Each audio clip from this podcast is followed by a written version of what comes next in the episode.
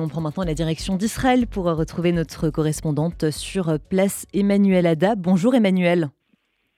Bonjour Margot, bonjour à tous les auditeurs.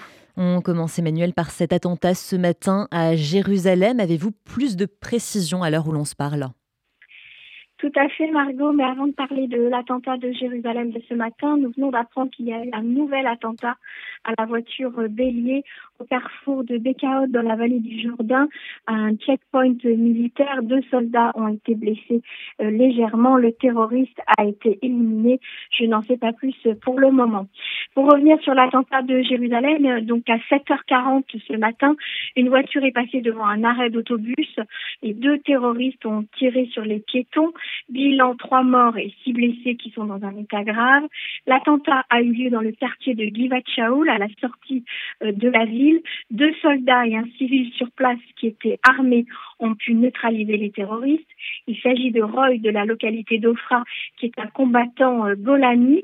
Il a été blessé lui-même à la main. Et Aviad, un réserviste pilote de l'air. Tous deux combattaient actuellement à Gaza et étaient sortis pour une permission. Ils attendaient euh, à la sortie de Jérusalem, un transport qui les ramènerait vers le sud pour retourner à Gaza. Pour parler euh, du bilan, une des victimes est le Rav Elimeler Wasserman, un juge rabbinique connu et respecté au Beddin d'Ashdod.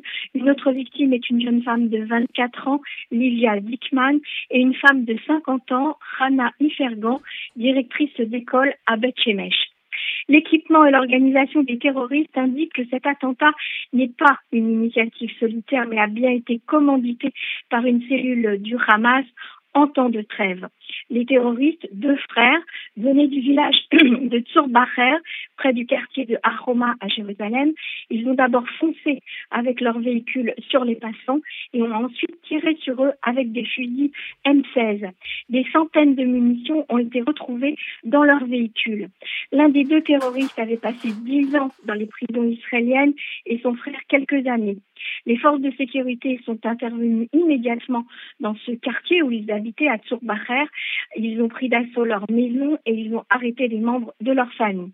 Il est quand même très préoccupant qu'un attentat de cette envergure puisse se produire au cœur de Jérusalem alors que le pays est en état d'alerte totale, que nos forces sont déployées dans tout Israël et bien évidemment aussi à Jérusalem-Est. Le Premier ministre Benjamin Netanyahu a réagi à l'attentat dans un communiqué. La réaction rapide d'un combattant et d'un civil qui ont éliminé les terroristes a empêché un attentat d'une plus grande envergure, dit-il. Chaque terroriste du Hamas est un homme mort à Jérusalem, à Gaza, en Judée-Samarie, partout. Le gouvernement continuera à augmenter le nombre de permis de port d'armes délivrés. C'est un moyen qui a fait ses preuves dans la lutte contre le terrorisme. Fin de citation. Par ailleurs, Emmanuel, nous approchons de la fin de la trêve prévue euh, demain matin entre Israël et le Hamas. Une nouvelle liste d'otages a été envoyée euh, ce matin à Israël.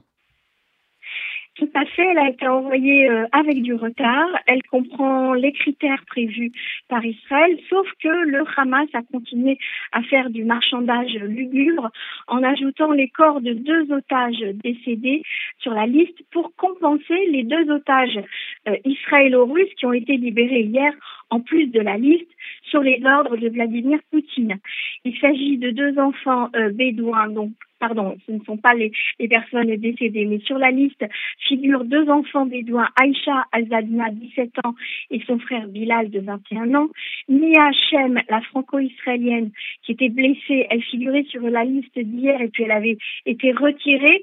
Une façon certainement de faire un pied de nez à la France à la dernière minute. Ilana Gritovski, de 30 ans, du kibbutz Niroz, elle avait été kidnappée avec son petit ami, elle a la nationalité mexicaine. Margalit, 40 ans du kibbutz Nirog. Alors elle, elle est infirmière, elle travaille à l'hôpital Soroka et une otage qui a déjà été libérée, Madame Nifshitz, a raconté que Nili a aidé à soigner les blessés parmi les otages du Hamas. Il reste également Shani Goret de 29 ans, toujours du kibbutz Nirot, qui a la nationalité uruguayenne. Amit Susanna de 40 ans de Kfar Aza. Et puis Sapir Cohen de 29 ans qui rendait euh, visite ce Shabbat-là à la famille de son petit ami, les deux femmes russes d'hier. Le petit ami, lui, est resté toujours captif à Gaza. Alors malgré la censure militaire, les témoignages concernant l'incarcération des otages commencent à se faire entendre. On en a parlé déjà ensemble depuis hier, soit de la part des otages eux-mêmes, soit de leurs familles, même des soignants qui s'occupent d'eux depuis leur retour, et même de la part des soldats qui sont sur place à Gaza.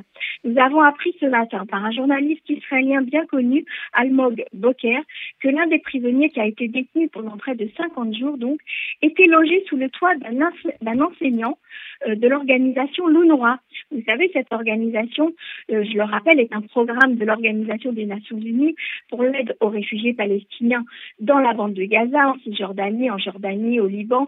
C'est donc aussi un programme d'aide de soutien aux terroristes du Hamas. Le journaliste a ajouté qu'il s'agit d'un père de 10 enfants qui ne fournissait presque pas de nourriture à l'otage sous son toit. Et ce n'est pas tout. On a également appris un autre cas qu'un autre otage a été détenu par un médecin palestinien à son domicile. Alors ces rapports très difficiles s'ajoutent au témoignage de l'enfant kidnappé Yeriel Yalomi, euh, un petit garçon de 12 ans qui a raconté avoir été frappé et contraint de regarder les vidéos euh, tournées par les terroristes sur le massacre euh, du 7 octobre. Les terroristes du Hamas donc menaçaient les enfants de représailles armés lorsqu'ils pleuraient ou lorsqu'ils parlaient fort. Et puis Ethan, l'enfant franco-israélien qui a été menacé à chaque fois par une arme, à chaque fois qu'il pleurait, il a été également forcé à regarder les vidéos du massacre. Il a été lui-même isolé pendant 16 jours sans voir personne. Bon, il a été finalement libéré, mais je rappelle qu'il n'a que 12 ans. La journée et son lot de mauvaises nouvelles continuent puisqu'on a appris ce matin que la famille de, par, que la famille d'Ophir Tsarfati, qui a été enlevée le 7 octobre du festival euh, de musique Nova, euh, la famille a été informée qu'il était mort. Ophir avait été porté disparu pendant trois semaines avant d'être déclaré otage. Aujourd'hui, sa famille a appris la triste nouvelle. Son corps est retenu par le Hamas dans la bande de Gaza. Au total, nous avons donc 126 hommes et 33 femmes qui restent kidnappés du Hamas, selon une mise à jour du porte-parole du gouvernement. Jusqu'à présent, 88 personnes ont été libérées, dont 68 Israéliens.